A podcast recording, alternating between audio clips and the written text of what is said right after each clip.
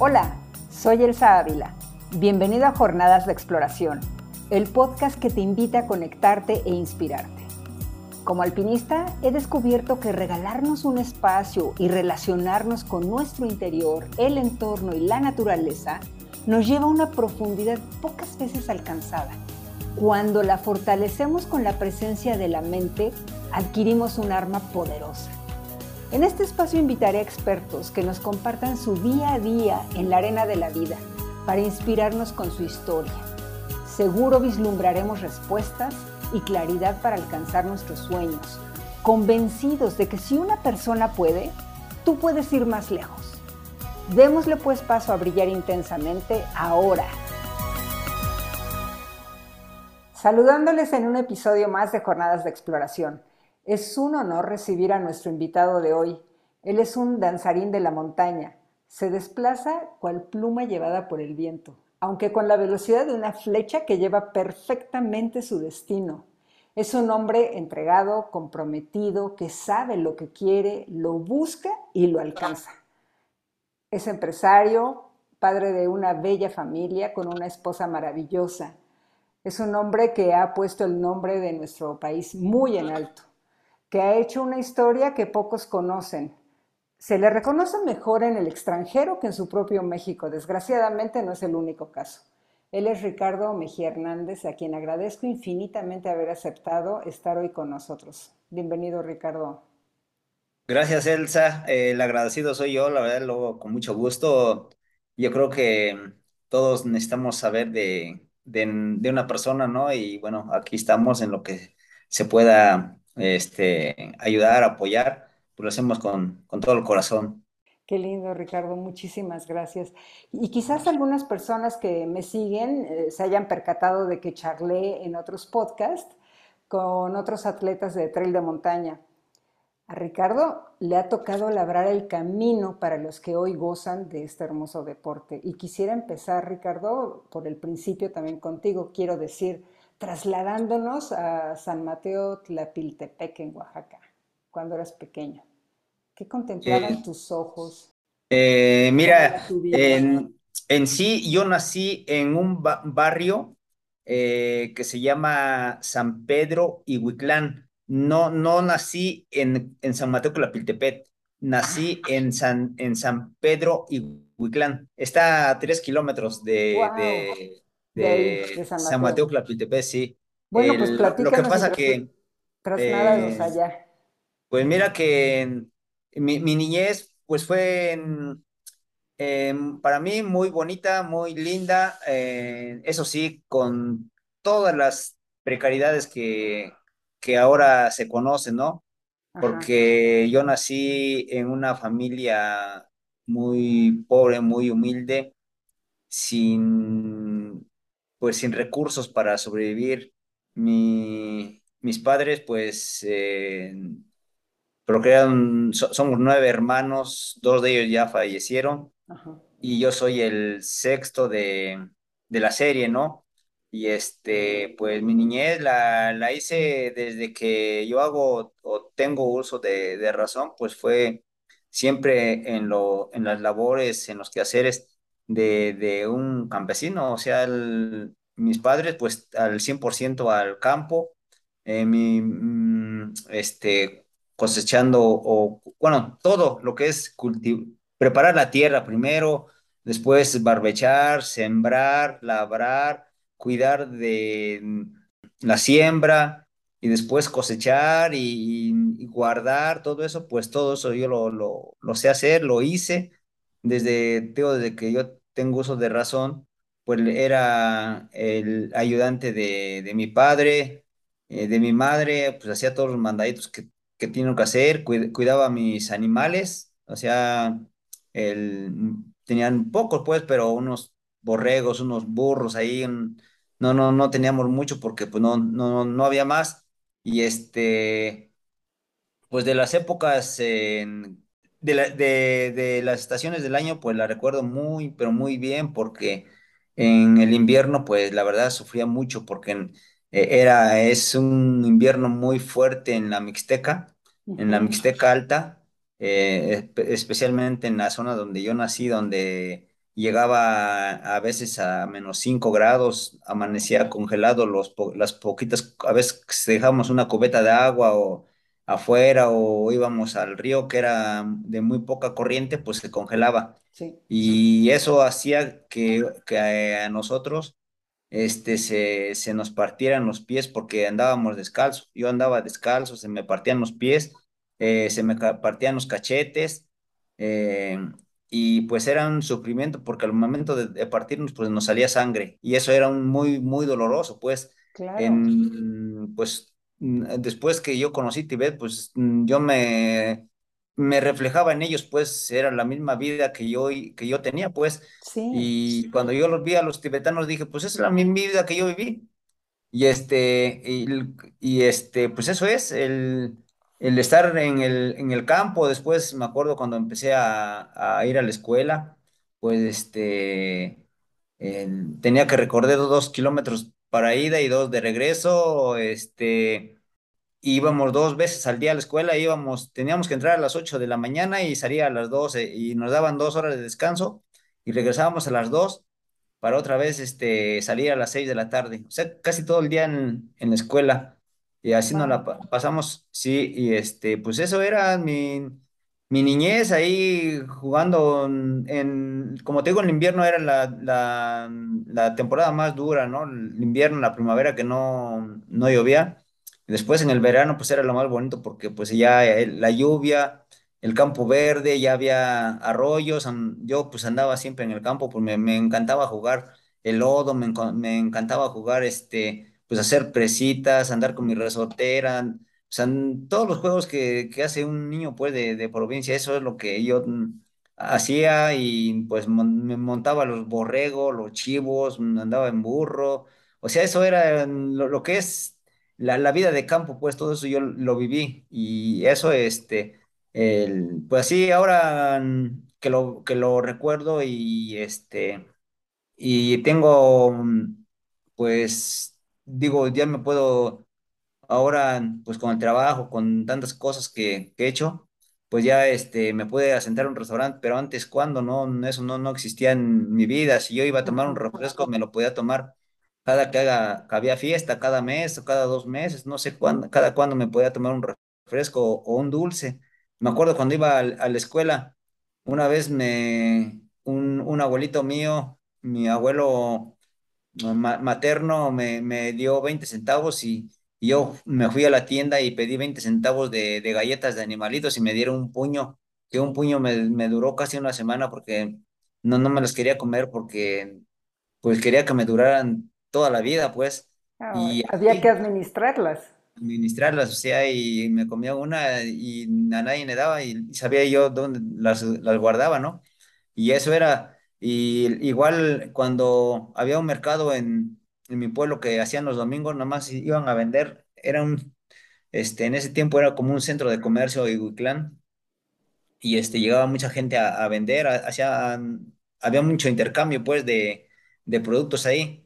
Podía uno llevar un, un animal y traer, este, la alimentación, y, o sea, mucho cambalache había, y este, y me acuerdo que, que cuando yo iba en, en primero de, de primaria, eh, el lunes, pues eh, había una señora que vendía fruta y pues mm, ahora sí que no sé cómo nos verían que, que a nosotros los que íbamos de, del barrio de San Pedro, pues no- nos guardaba toda la fruta que, que ya no le servía, pues que ya no la vendía y este y la, nos la regalaba todos los plátanos podridos, las peras, manzanas o cualquier fruta que, en- que ya no le servía, pues lo dejaba y, y, pues nosotros, para nosotros era un manjar, pues la verdad era un manjar de, de fruta, el plátano lo comíamos con cáscara, eh, pues toda la frutita así madura o mayugada, pues o podrida, pues venga, porque nosotros no en sí mis padres no, nunca me acuerdo que iban por azúcar, iban por jabón, pero nunca compraban una fruta. ¿Por qué? Por, no porque no lo hubiera, sino porque no les alcanzaba para comprarlo. Y eso es, eso fue mi, mi vida, pues, en, en el, en, mi niñez. Y la, la recuerdo y, y pues valoro más la, lo que tengo y valoro más la vida de lo que por dónde eh, yo este, inicié, por dónde crecí, eh, todo eso y pues es un, de- para mí es de mucho valor todo lo que viví. Claro, o sea, escuchándote yo veo y puedo comparar con muchos otros niños que no han tenido esta posibilidad, porque para mí es una posibilidad y es eh, una bendición poder tener este contacto co- que tú nos estás compartiendo, porque nos hace crecer conectados, conectados con algo que hemos perdido. Si tú te das cuenta cómo están los chavitos actualmente, están en un celular. Qué maravilla y qué bendición sería que pudieran estar como estuvimos nosotros enlodándonos y haciendo otras cosas, ¿no? Sí, mucho de eso se ha perdido porque ahora que, que he regresado más a mi, a mi pueblo, este, antes todo el mundo iba a la escuela caminando, iba al molino caminando, todo era caminando, este, te ibas a otro pueblo a una fiesta, a una reunión o, o por cualquier motivo o razón, siempre era caminando. Ahora todo es eh, en a- a- a- automotriz, que si no en carro, en moto, eh, ya la gente no camina, ahora los niños, es- en la- la- son pocos los niños en pueblo, pero todos los llevan en carro, ya no los dejan caminar, ya todos este, van, ya se perdió eso y como dicen, no, ya, ya, pues es otro, otra época que, que ya no, que no es nada igual, nada igual y este... Y los niños, pues qué lástima, porque ya, ya no disfrutan tanto, o no sé, bueno, o cada quien, ¿no? Ahora con un celular, con la tecnología, pues sí, es otro mundo, pero pues ya no es, ya no se ve esos juegos que antes se, se veían en, en la escuela, ya, ya pasaron de moda completamente. Es muy raro que uno vea que alguien traiga un trompo, que alguien traiga canicas, ya no, ya no se ve, ya mm, están mm, salen del al recreo y pues todos, ten- todos tienen la tecnología en la mano. Y eso pues no sé, pues cada, mm, ellos solamente que lo viven lo, lo podían platicar, ¿no? Pero al menos mi, niñez, yo la acuerdo, la recuerdo mucho y digo, yo, yo sí la disfruté pues como, como todo niño pues, o sea, de, en la, en la naturaleza pues. Sí, y yo veo y me, y me atrevo a decir que eso que me comentaste de los tibetanos también y de las distancias para ir a la escuela, yo también lo he visto con los niños en Nepal, que son horas para llegar a la escuela, y ahora es el transporte escolar que pasa por ellos y todo lo que tú estás mencionando. Y esto entonces hace que no seamos tan fuertes, ¿no? O sea, creo que algo que ha servido mucho en tu carrera como deportista, a la cual entraremos después, tiene que ver mucho con esta, y cómo te iniciaste y cómo eh, fue tu vida. Es decir, también yo lo veo hoy, hoy que ya eh, no eres el joven de antes, sigues siendo súper fuerte, sigues teniendo un cuerpo de atleta, sigues dándole batalla a muchos jóvenes y tiene que ver mucho con esa alimentación porque ya no son la comida chatarra que afecta mucho. Tú ves a los niños que ya son obesos, entonces es todo un mundo, es todo un concepto que hemos cambiado y que yo no, yo no me apeno de también de haber tenido una niñez de escasez, porque me hace valorar muchísimo lo de ahora, ¿no?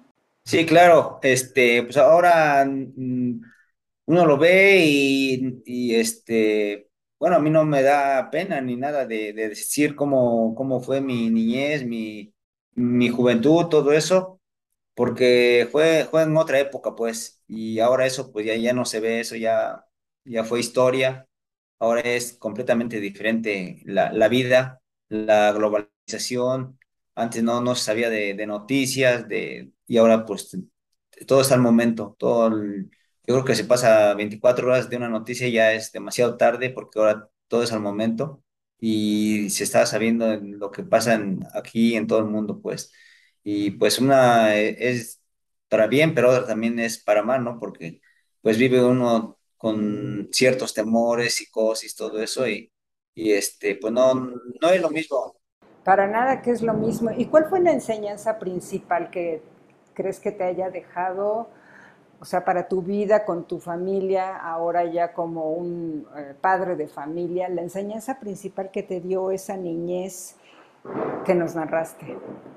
Eh, yo creo que la principal la enseñanza que yo aprendí más que nada de mis padres fue los valores, el, trabajo, el ser honesto, porque antes me acuerdo de mi madre que decían, ustedes nunca agarren lo, lo ajeno, o si tienen mm, hambre, pues pídanlo.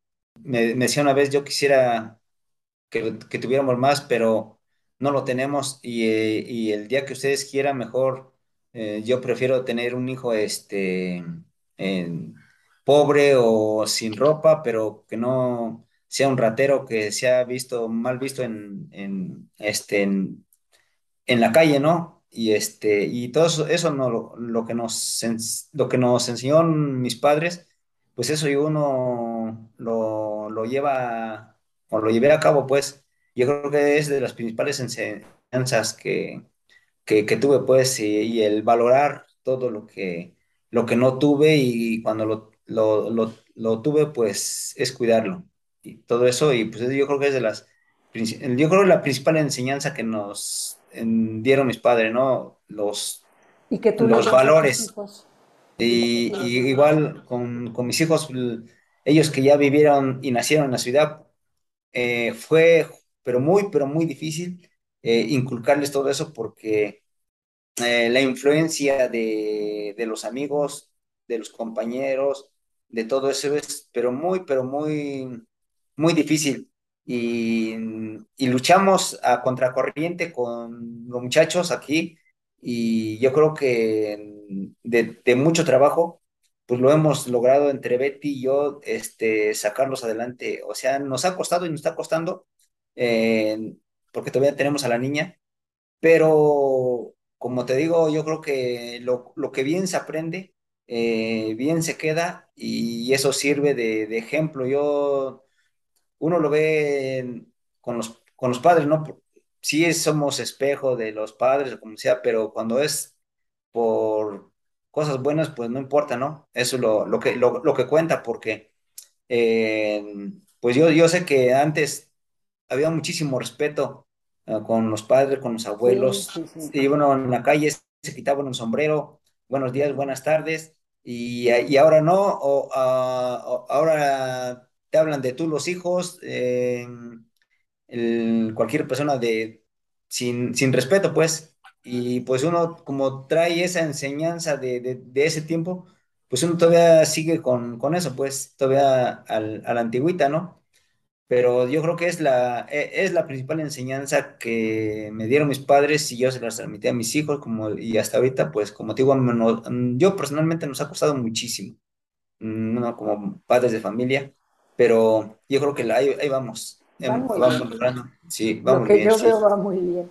Oye, sí. Ricardo, y finalmente entonces tuviste que dejar eh, la, allá tu, tu pueblo, la vida de campo, y trasladarte a la ciudad. ¿Cómo fue ese proceso para ti?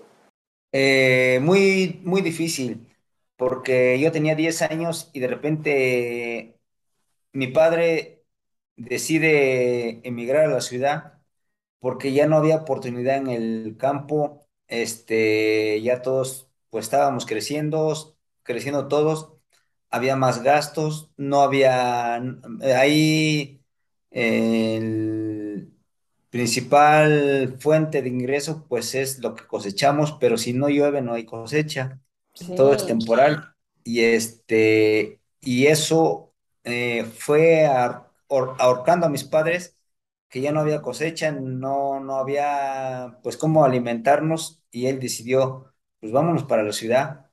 Y nos trajo a todos así de un jalón, pues la verdad para mí fue muy, pero muy drástico de dejar el, el campo, dejar el- este, la provincia, donde uno es completamente libre, ahí no se preocupa uno de más que de comer y este, y ahí no pasa tiempo, no traen un, no traen un, un reloj, sino que nomás bien, mira uno para el cielo a ver a qué hora son y, y, y todo se guía uno por la naturaleza. Y este, y qué llego, a- bonito, qué bonito eso que dices. y, y llego aquí y a la ciudad, en el municipio de Nesa, pues lo primero que, que siento pues es el- el- la discriminación en la forma de que yo, cómo hablaba de niño, cómo este, me vestía, pues era yo motivo de, de burla de, de toda la, de la gente, pues más que nada de, de los chavos, ¿no? De la escuela, de todo eso. Y eso, pues a mí Sí, me, dolió. duro. Ajá. Eh, pues sí, sí, sí me dolía porque no, no podía defenderme. Yo era un, en, en mi pueblo no, nunca se utilizó la violencia, no, yo no sabía de eso y aquí había que, que a- a defenderse con violencia, pues. Y este, Wow. y este, pues e- eso me hizo cambiar muchísimo mi, mi vida. Yo así llegué y mi padre luego, luego a los 10 años ya, ya me puso a trabajar, me puso a vender tamales y este, y ahí estuve de, eh, iba a la escuela, aquí estudié ya el quinto y sexto año y, y así regresaba de la escuela y así tenía que irme a vender tamales en la noche y, y al otro día en la mañana igual. Y pues no, no, no había tiempo de, de estudiar, sino a mi, a mi padre en ese tiempo lo que más le interesaba era eh, pues sacarnos a nosotros y, y hacer de, de una casa para poder vivir y eso era lo prioritario para él y, y- la escuela sí nos mandaba a la escuela, pero igual nunca, que yo recuerde, pues no, nunca, mi padre me dijo, a ver cómo vas en la escuela, nunca se paró a, a ver ahí con la maestra, este, pues yo nomás, lo, lo poco que podía hacer, lo poco que me podía apoyar mi hermano y así. Como te digo, eh, pues ya estando aquí en la ciudad, pues tenía uno que, que entrarle a, a todo, pues con, con los niños, con los jóvenes, tenía uno que eh, aliarse con ellos, hacer, ahora sí que, como se dice aquí, convenios, ¿no? Y hacer grupos y pues eran, que eran las bandas, pues, y así, este, para poder yo también, este, de- defenderme, pues, porque el, el bullying, el, pues todo eso, pues estaba al, al 100 con- contra mí y yo tenía que, que defenderme. Y pues así estuve casi el- desde los 10 hasta 10 años que llegué hasta los más o menos como 16 años, toda la secundaria, pues todo, o sea, yo cre- crecí, luego en la secundaria, pues se hace uno de más, mm, este, compañeros, de, pues se, se vuelve uno también más malo, pues, para, para poderse de- defender de, de, de todos. Y en, y en la secundaria, pues me acuerdo, este, ya iba yo bien maleado de, de, de la calle pues ya en, la secundaria fue peor porque ya no, ya no quería estudiar yo y eh, me iba yo al frontón, me iba al fútbol, me iba a todo, ya no entraba yo a las, a las clases, fue un- un- una etapa muy, muy difícil para mí porque en una, mis padres no, no me llamaba mucho la atención ellos y yo hacía lo que, lo que yo ya quería, pues fue mi hermano, mi hermano Fidel, el mayor, fue el único que, que sacó la cara por mí y él el que me me puso en, ahora sí que en mi lugar siempre, este, es- mm, ya se preocupó más por mí cuando veía que yo ya, pues que entraba yo a las 12 de la noche, una de la mañana, o andaba yo de, de cábula, pues él ya, ya empezó a poner mucha atención en mí y, y empezó a, a decirme que qué, cuál era mi, mi objetivo, cuál era mi aspiración o a qué le tiraba yo. Y, y salí de la secundaria, pues eh, y de ahí ya no, yo ya no quise, quise estudiar, había reprobado dos materias que me costó un, un año o más de un año para poderlas este, eh, pasar. Y eso pues, este, pues ya me, me quedé ahora sí, como dicen, ahora ya trunco, ¿no? Ahí este, ya no quise seguir estudiando más que seguir trabajando ya en ese tiempo, pues ya mm, seguía yo vendiendo los tamales, que fue el, que es el negocio de, de la familia hasta la actualidad. Y este... Ajá. Y, y ahí, y ahí seguí y a veces ya me iba yo de ayudante de, de albañil, me iba ayudante de, de plomero, me iba ayudante de electricista. Ahí andaba yo haciendo pues otras cosas para este pues para poder este sobrevivir y juntar también dinero, porque pues uno ya en ese tiempo pues ya, ya, ya hay gastos, ¿no? Ya te quieres ir al cine, te quiere uno, eh, donde quiere uno ir, pues todo es gasto y, y, y tenía yo que que, hacer algo para, este, pues juntar, di- juntar dinero. y este, pero mi hermano siempre, no, pues tienes que, sigue estudiando, búscate pues algo, un- una carrera técnica o, o no sé, lo que tú gustes, pero haz algo o, haz deporte o no sé, dedícate en, algo ah, para bien de, tu vida, siempre me decía y, bueno, de una vez que, de una de tantas, pues le, hice caso y, había un, en una clínica del IMSS, en la clínica 23 que está ahí por Eduardo Molina en en la alcaldía de Gustavo Madero, eh, vi que le daban cursos a los trabajadores, que había plomería, que había este, electricidad, que había este, pues varias cosillas ahí para, para los trabajadores y yo pregunté y, me interesó por algo, ¿no? Y llegué a esa clínica y empecé a hacer un curso de, de instalación hidráulica, o sea, de plomero. Y, este, y ya estando ahí, Iba la primera semana, me acuerdo, iba por las tardes, porque por las mañanas, digo, yo vendía tamales y en la tarde luego ya me quedaba desocupado y aproveché, eh, aproveché ese momento y ahí ya también ya quería yo salir de, de los, las malas amistades que yo tenía, ya, ya, este, por medio de mi hermano, ya, ya le había hecho caso a él y digo, no, ya, es momento de cambiar.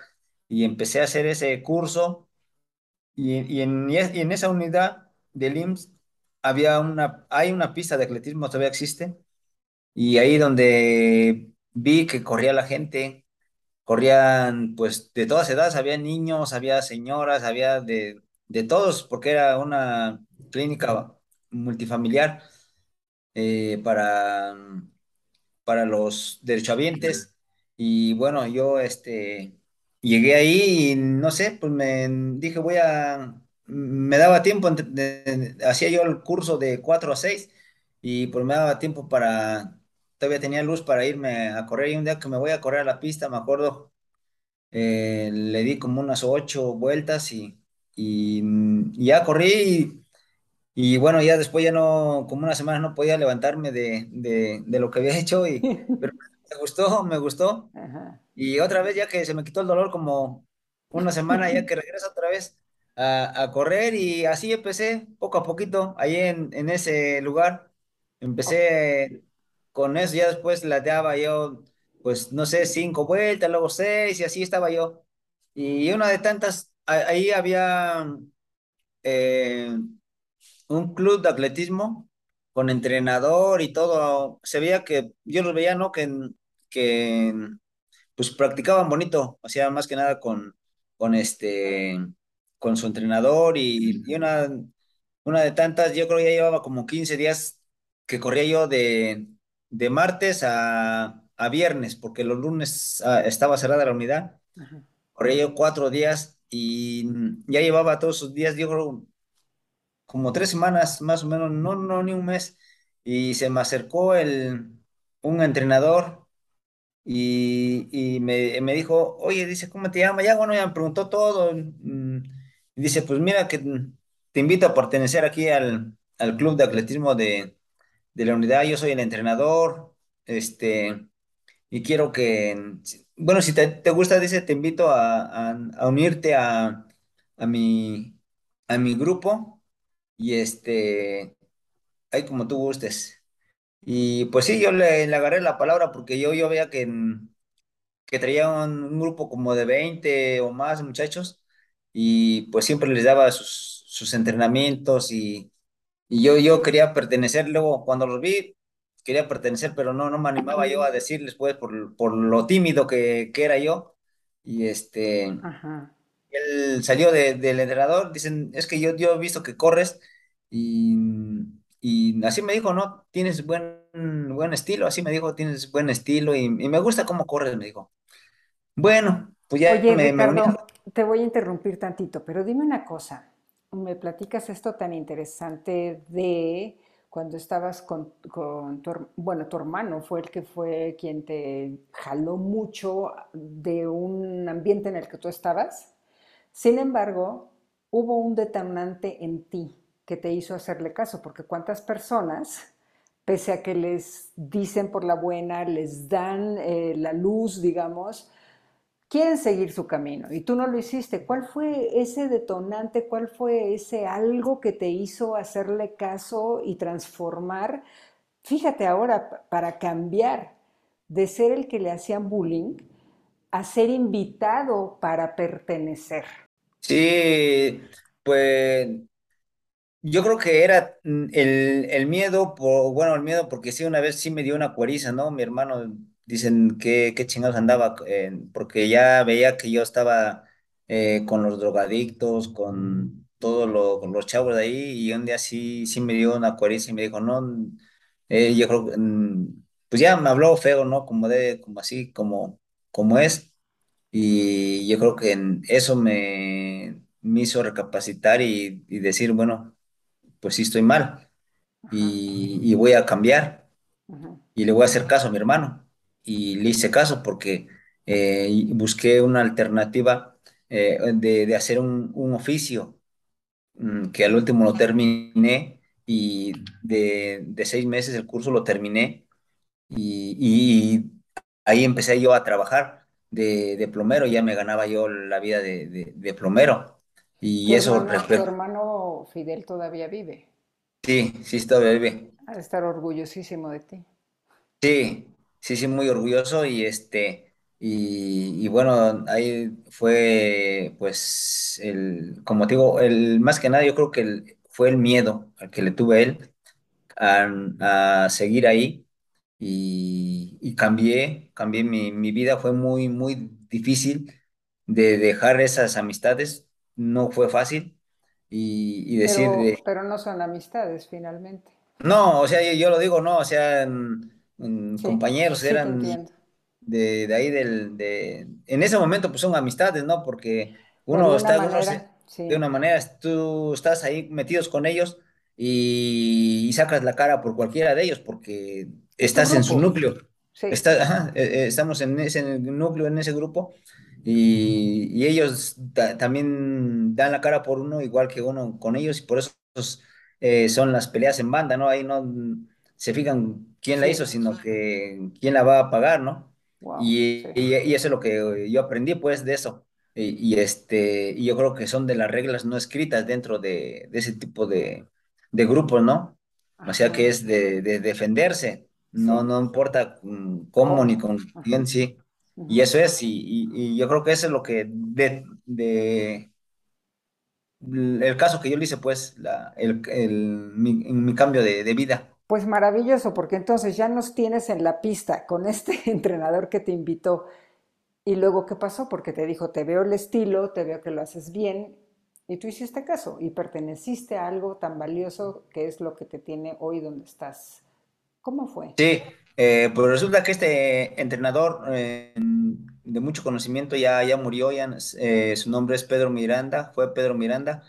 Ya después pues supe que él había sido este, corredor olímpico en 1968 y en Múnich, Alemania en el 72, corriendo la prueba de 1500 metros y este, pues sí tenía, pues era un entrenador pues con certificación como, como debe de ser, ¿no? Y, y- sabía eh, cómo lle- llevar los programas, pues, de, de entrenamiento. Y yo caí ahí y él me invitó y, de- y ahí ya empecé este, hacerme como objetivo, ¿no? Desde el momento que, que yo entré a ese grupo, mm, pues era inexperto yo y había muchos jóvenes que corrían muy, pero muy bonito y yo, y yo decía, yo quiero ganarle a, a fulano de, de tal, a un joven que pues era el mejor de ahí, de, de, de ese grupo, Ajá, se llama José Luis Galindo, y dije, yo le quiero ganar a él, un día le tengo que ganar. Y, y, este, y una vez en un chequeo, no tardó mucho, yo creo que como dos meses después, que hacen un chequeo de, de ahí de 1500 metros en la pista, salimos todo el grupo, éramos como unos 15. Iba a hacer un chequeo para una competencia ajá. y ahí voy yo como bala, eh, haciendo tres vueltas solito de adelante y después me trueno y después este, de eso me, me salgo porque ya no aguanté, se me acabó todo el gas, así se me acabó. Y ya se acabó. Ajá. Y, y, y llegaron mi- llegó mi entrenador y llegó otro, o sea, lo, como era un chequeo de, de la unidad Ajá, en- para sacar la selección de ahí y ir a competencias a nivel nacional, ¿no? ajá, Y, que me empiezan a regañar que por qué me salí, que iba yo muy bien, que no sé tanto. Y yo la verdad lo vi como un regaño, pues, como un regaño. Y, y de ahí que, que dejo el atletismo, que, que dejo el atletismo por uno, un- dije, no, si, si ni mi casa me regañan y ahora me van a regañar aquí. Y, y ya no regresé. ajá, Y después ya me fui a, con un- ahí mismo, pero con un, con un entrenador de, de fútbol. Dije, ahora voy a jugar fútbol, porque me gustaba mucho, mucho el fútbol, me gustaba. Eh, ahí en la, en la cuadra, con los, con los compañeros de la banda, pues siempre es jugar fútbol en la calle, romper vidrios de las ventanas, y bueno, eran, todo eso me gustaba mucho. Y este, y dije, no, pues ahora voy a practicar fútbol. Y sí, me fui a, a practicar fútbol. Estuve, no sé, como medio año practicando fútbol. Y, y después, otra vez, dije, ya voy a regresar, pero regresé con otro entrenador. Este, ahí mismo esa pista, porque ahí la quedaba, me, me quedaba cerca y ya regresé. Y ya después, otra vez, regresé con mi entrenador, el, el original, Pedro Miranda, porque ajá. era el mejor entrenador. Yo lo veía que era el mejor. Y otra vez, ya como al año, ya estaba otra vez con él. Y ¿Qué, dice, qué, qué lo hacía el mejor? eh, para mí el, el mejor, porque había, para, había como cuatro entrenadores de atletismo. Ajá, Unos, era, unos eran de velocidad, otros de medio fondo, otros de fondo. Y para mí, para mí era el mejor porque traía a los mejores, pues. No sé si, y si traía a los mejores era porque era bueno, ¿no? ok. Para mí. Sí, sí, Este, sí. y, y lo veía como pues como todo entrenador, ¿no? Cómo asesorar a sus alumnos, cómo darles motivación, todo eso. Ok. Y estaba el- había un error o decían, mira, tienes que correr así, tienes que, que ser así, vean la competencia, o sea, era como un padre. Yo lo veía también, llegó un momento que lo vi como un padre a él, Ok. que me, me supo enseñar y, y este, y me, me decían Pues sabía, yo todavía iba, pues imagínate, no, no era fácil cambiar mis hábitos de, de cabrón, pues todavía llegaba yo con eso allí, llegaba y era muy desmadroso yo y, y eh, en el grupo pues tenía que ver cierta disciplina, ¿no? Y me decía, no, no, hijo, mira, no tienes que ser así, tienes que ser de, de esta forma, mira que es un grupo aquí de, de jovencitos y no queremos que pues que pues a lo que vengan, pues, vengan a entrenar y ya no, no, no más. Y, y bueno, todo eso, pues, se lo, le hacía yo caso.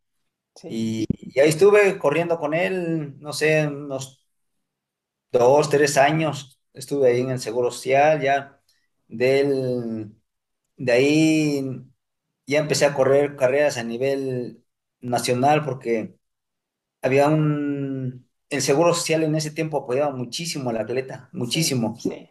eh, demasiado. Yo decía que nos, yo me acuerdo que, que había un campeonato nacional, no sé, en Guadalajara, un campeonato nacional interno del Seguro Social, no eran, no era de la federación, sino interno. Sí. Y, y- y nos llevaban en avión, en buenos autobuses, eh, llegábamos a, a donde eran las competencias y bueno, hotel, todo eso.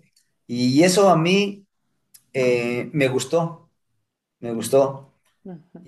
Y una de tantas eh, fue de que me dijo, chicos, vamos a hacer un, un, un chequeo aquí en, este, en el autódromo porque va a ir una competencia en Mérida y, y los tres primeros van a ir al- a, a Mérida.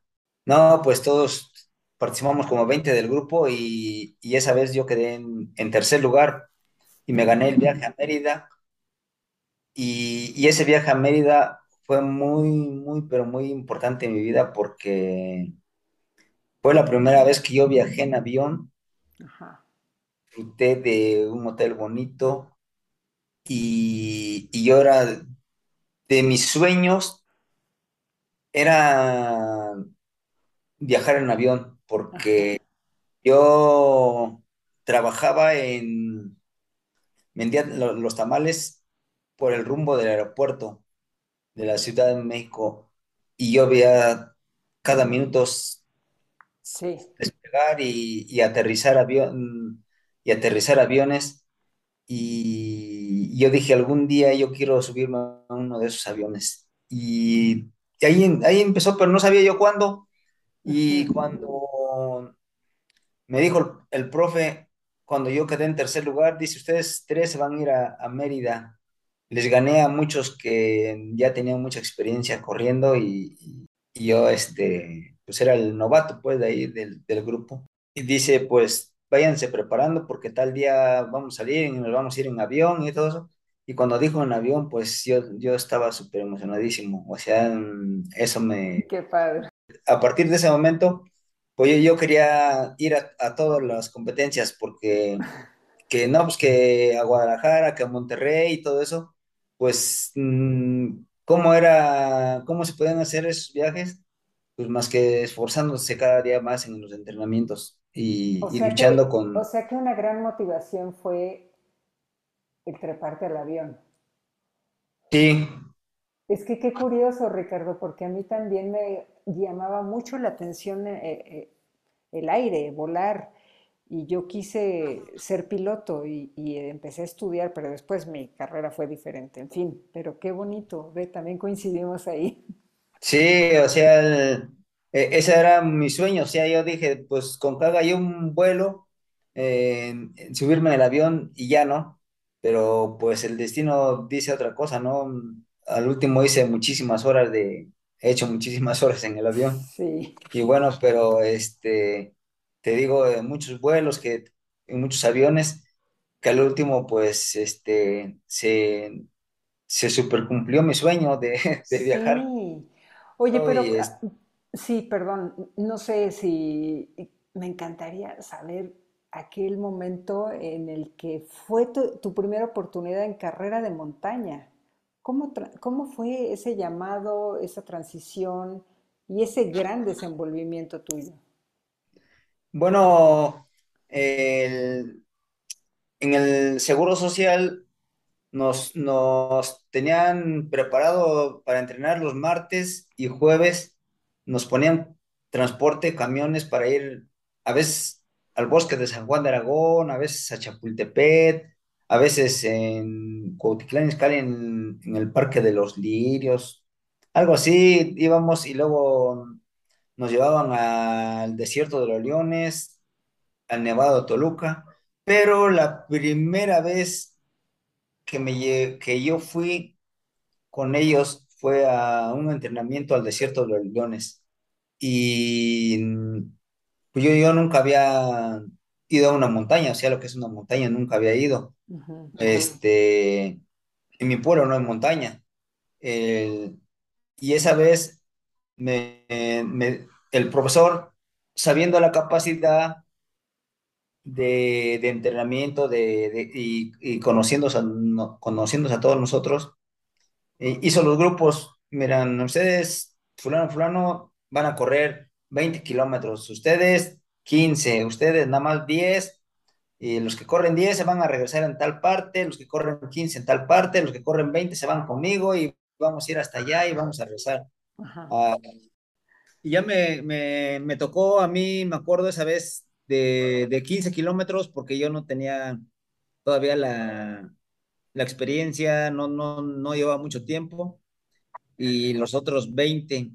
Pues resulta que ya nos vamos, salimos todos al, al mismo tiempo y pues los que se fueran quedando como quiera, pero ya sabían cada, quien qué kilometraje, kilometraje tenían que hacer y dónde regresarse y ya estaban los, mm, cada, cada quien con su grupo.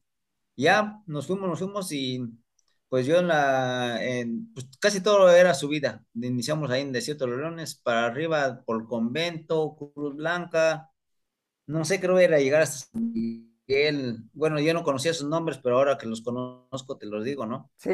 Y este, y, y ahí voy, ¿no? Pues Yo a- me acuerdo que en, en ese mes era el mes de julio, eh, había mucha niebla, estaba lloviendo y Ujú. bueno. Y este, pues en ese tiempo mm, yo llevaba mis tenis Dunlo, yo corría con mis tenis Dunlo o Panam. No era, ahora que sé, pues no eran aptos para montaña, pues se resbalaba nomás uno, se resbalaba uno de todo eso, ¿no? Pero pues eso no, no, no importaba, ¿no? Y Claro, este, el, porque no, no, no sabíamos que había, o que iban al futuro, iba a haber este, tenis especiales. claro, es lo que había y pesaban horrores. con, pues, con eso, pues va. Y este, y ya llegamos a donde yo me tenía que regresar y con los que, mi grupo con los que yo tenía que ir, mm, pues se quedaron. Yo ya iba con el grupo de adelante, ya me dice el, el profesor, me dicen, mira, Richard, ya tú quédate aquí, dice, porque a ti te to- tocan quince Vas muy bien, dice, pero mejor regrésate. No, no, no, yo me voy con ustedes. Y ya, dice, bueno, vente. Y me fui con ellos y resulta que, pues al último me quedé nomás con el profesor hasta allá arriba. Y digamos, y los demás, todos, todos, este, pues ya no. No aguantaron y, y pues a partir de ese momento, ya de regreso en el autobús, pues mm, me decían, no, tú subes muy, muy bien, eres muy bueno para la montaña y todo eso. O sea, ya me, ya este, me empezaron a halagar, ¿no? De, de que yo era bueno para la montaña, pues sí, no, yo no, no, no les tomaba en cuenta, ¿no? Pero ya con el tiempo íbamos a hacer otros entrenamientos y lo mismo, para mí era una, eh, con una facilidad subía yo a la montaña y, y todos se quedaban, todos, y yo subía y subía. Vino, faltó alguien que, que me dijera, mira, ¿por qué no corres una de montaña? La única carrera de montaña que hacían en ese tiempo que era el Maratón Robert de México, Cuernavaca y, este, y es ahí donde yo inicié, o sea, cuando me, por hacerle caso a mis amigos, ¿no? Y también dicen, no, pues que no, no, no hay quien te pueda ganar, me decían así. ajá, Y, este, y sí, cierto, yo fui al, mi primera vez a, a correr el maratón Robert y este, y les gané pues a todos con una facilidad, pues, con, sin, mm, ¿cómo te dijera? Sin esfuerzo, podría decirse Sí, eh, no, no, este, yo vean, pues, ad- adversarios para la montaña. Y es ahí donde ya me, me, me te enfocaste en eso. enfoqué a la montaña, pero no había carreras aquí en montaña. Sí, oye Ricardo, y entonces ya estando en la montaña, cuéntanos la primera vez que te trepaste ya al avión, pero para cruzar el charco. ¿Dónde Bueno, eh, la, la primera vez que yo te- ya tenía muchas ganas de, de conocer este, Europa.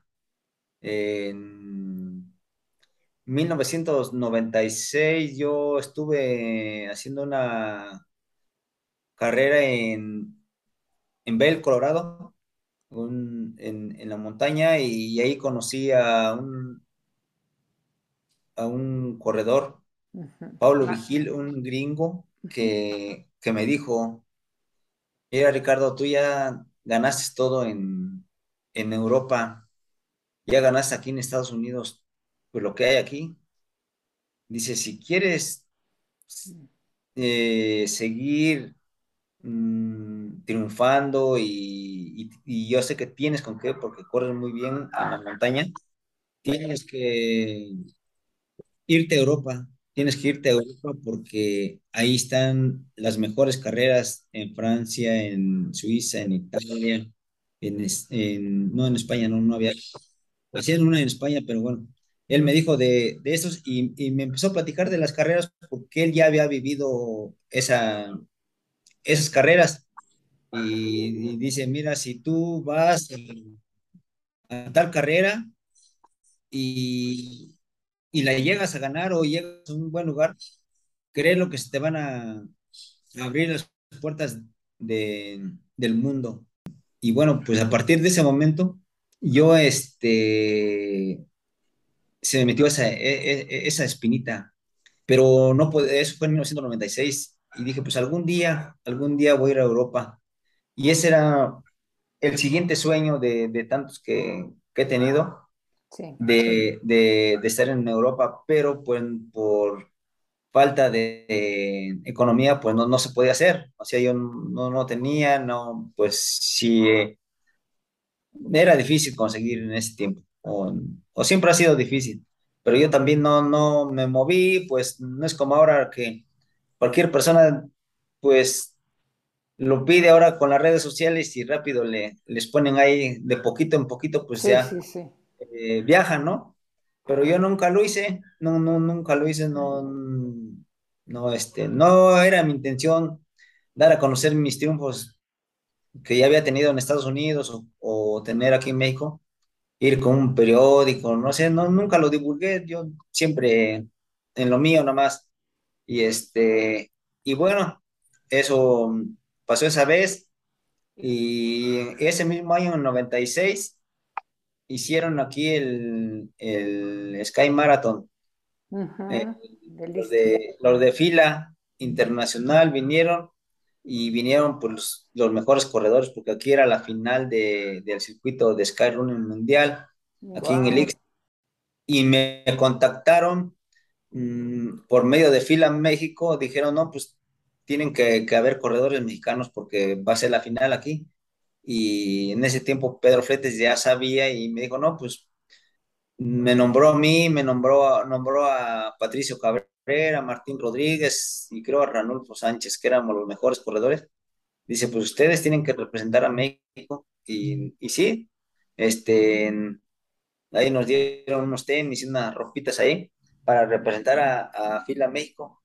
Y este, pues resulta que esta carrera, pues la, en, ese año la, la, la, gané y ganándole pues a tantos corredores extranjeros a nivel internacional, porque a partir de ese triunfo me contrataron los de fila para ser parte de ellos y ese mismo año, eh, después de ganar Quimeco, como al mes, me llevaron a Tibet eh, a hacer una carrera allá y, y al siguiente año volvieron a venir acá a hacer la carrera, que es donde desde el 1997 tengo el récord de, de, de 2 horas 50 de saliendo de, de Paso de Cortés hasta La Panza, y este, en 2 horas 50.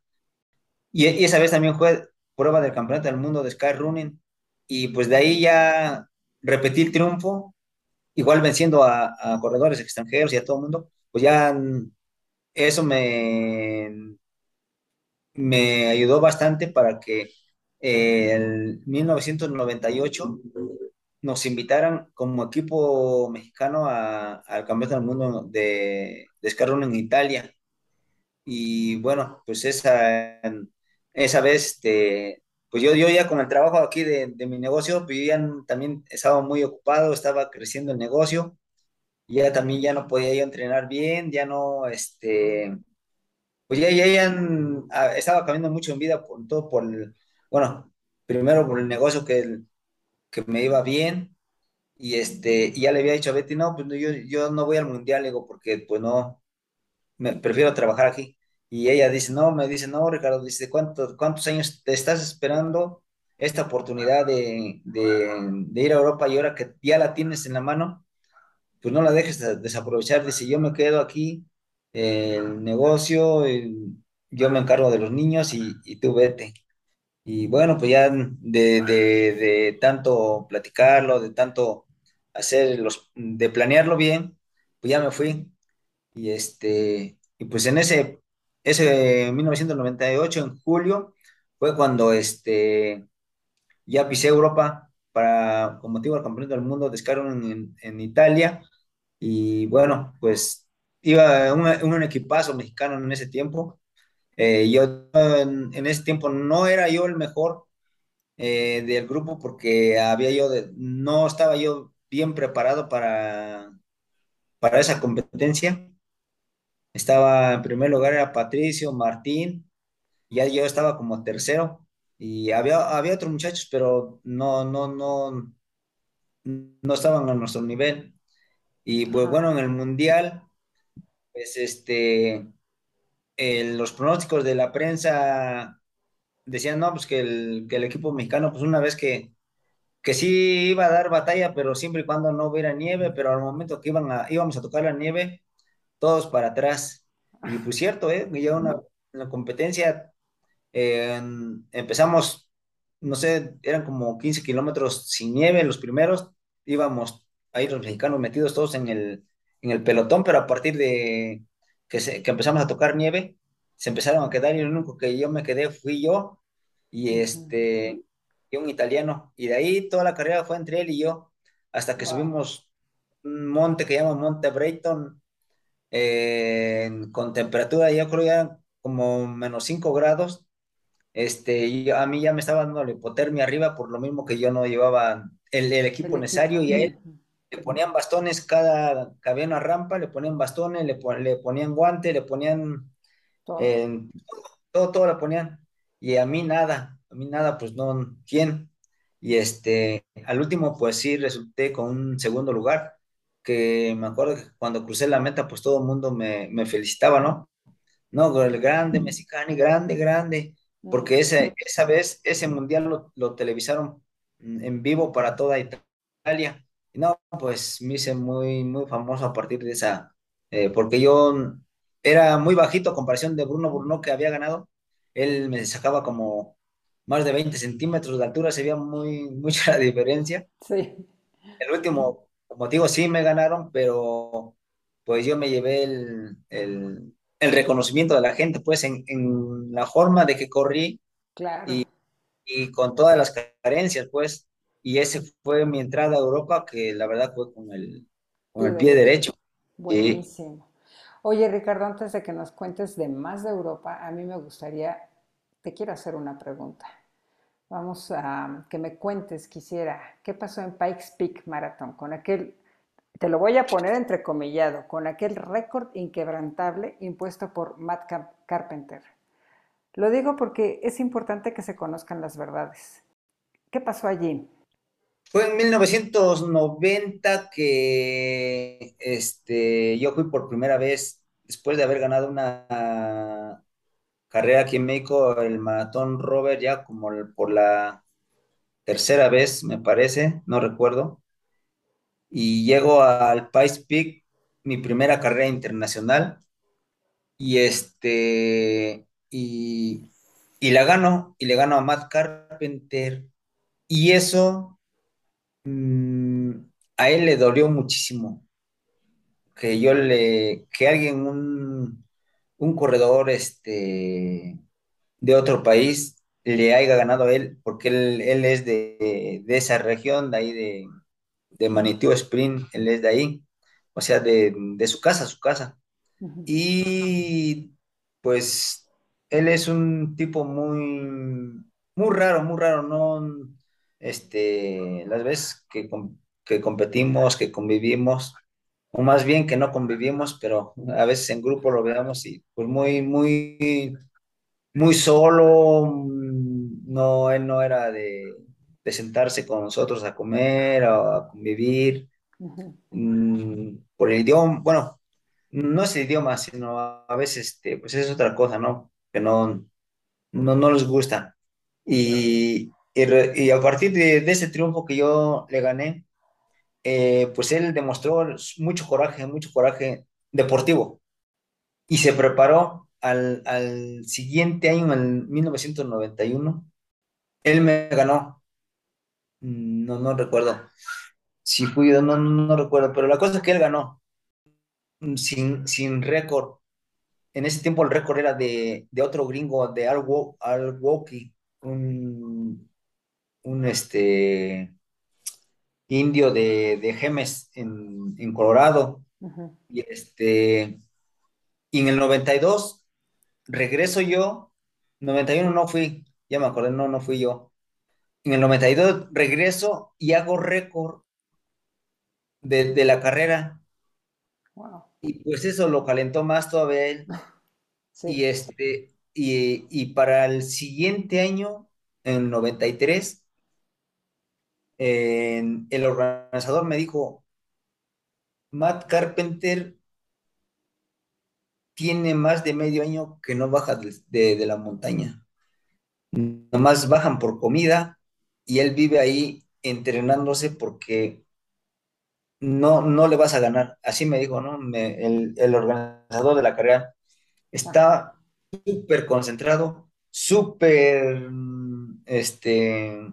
Obsesionado. Obsesionado por, porque no quiere que, le vuelvas a ganar tú. Ya le ganaste dos veces aquí y él está muy, pero muy rabioso, dice, así, así me lo dijo, ¿no? Y bueno, ya este, el, el día de la carrera, no, yo creo en, en el 93 fue uno de, de los años que yo no estaba al 100%, no, no recuerdo por qué motivo, pero no estaba. Pero me acuerdo que ya estando ahí en la salida, corrimos juntos toda la parte, la primera parte que es puro ascenso, corrimos juntos y, llegando arriba, ese mismo año hizo el récord de ascenso que, perten que todavía está de una de dos horas 01, no sé qué. Llegando se desmayó, lo rehabilitaron y bajó. O sea, el esfuerzo de que hizo y todavía bajar y, y con el récord. Desde 1993 está ese récord. Yo no recuerdo esa vez qué tiempo ese, pero sí fue impresionante el, el, la preparación que él tuvo. O sea, yo nunca lo vi. La gente duda y sigue dudando de ese récord, eh, pero no hay, no hay evidencias de, bueno, yo nunca lo vi porque él se adelantó bastante que no sé si cruzó, no cruzó, no, nadie, nadie sabe. Y hace como dos años me hablaron de Estados Unidos haciéndome esa pregunta, pero como les digo, yo no, tan, tan adelante iba de mí, que hay partes que no, no se ven, aunque lleguen un minuto de ti, que de ventaja no, no los puedes ver. Y realmente yo no, no puedo responderlo esa pregunta, lo que sí sé que es un tiempo increíble, pues, que todavía está en vigente y el que lo rompa, pues sí lo van a romper, yo lo sé que lo van a romper, pero no sé quién y, y este, y no sé qué tiempo en qué tiempo lo, lo hagan, pero de que se va a romper, se va a romper. Wow. Oye, pues este, como bien dices, el tiempo nos come y pues eh, tú tienes una historia bellísima, amplísima, de muchas cosas que compartir. Y bueno, pues hay cosas que a mí, que, que dejo en el aire para una siguiente que nos podamos poner de acuerdo, porque te voy a decir, yo quisiera hablar de toda tu experiencia, ahora la has volcado en dejar un legado o sea, no eres un hombre como muchos deportistas somos que ya lo hicimos y ya, lo que sigue. Tú estás eh, dejando un legado. Este legado es el Trail de la Mixteca. Yo quiero que en otro episodio pudiéramos hablar de eso y que pudiéramos hablar también de otro que, que tienes y muy reciente y que es tu libro. Porque... Sí, claro, lo dejamos en uh -huh. una segunda oportunidad. Claro que sí, porque pues tienes mucho que, este, compartir. Me gustaría nada más decirte si tienes, eh, qué mensaje te gustaría dar a quienes nos escuchan, si tuvieras el poder de que éste se escuchara por muchos lados y en todos los idiomas, ¿cuál sería ese mensaje que les darías? Pues el mensaje eh, que yo les daría y se lo doy a todo todo niño, todo joven, de que, que se preparen para la vida y que lo hagan con, con disciplina, con perseverancia y, y amor a, la, a, la, a, las cosas.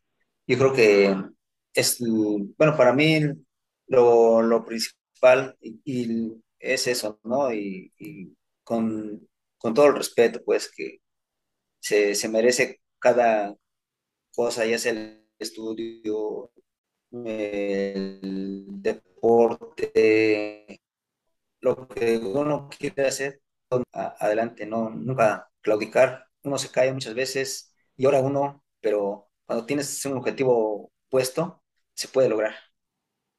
Claro que sí. Y por último, nada más quiero hacer un juego de palabras. Te voy a decir una palabra Y la primerita que te venga como respuesta a lo que te digo, dímela, no le pienses mucho. Si yo te dijera éxito, ¿en qué piensas? El, porvenir. Triunfador. Pues el ganador. Trabajo. Éxito. Disciplina. El amor. Si te digo amor. Ah, La palabra amor, ¿qué te llega a la mente? Ay, tantas. Sí, se me trabó el cerebro también. La primerita que te llegue, amor, si te digo, piensa en amor. Le corresponder. Padrísimo. Ricardo, ¿en qué medios digitales pueden encontrarte quienes nos escuchan y quieran acercarse a ti?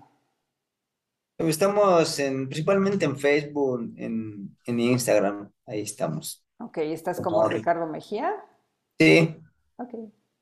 pues cualquier persona que nos quiera mandar un saludo, pues ahí le respondemos también.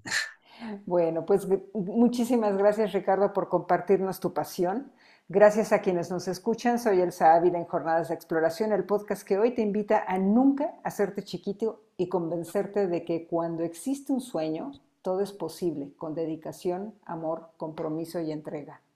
Me encuentras en Facebook, Instagram, Twitter y LinkedIn como elsaavila.alpinista. Escríbeme si deseas tener un proceso de profunda transformación personal, unirte a algún trekking o dejar comentarios nada más. Hasta la próxima. Ricardo, muchísimas gracias de nuevo. Gracias a ti, Elsa. Estamos aquí a la orden, cuando gustes. Gracias, un placer.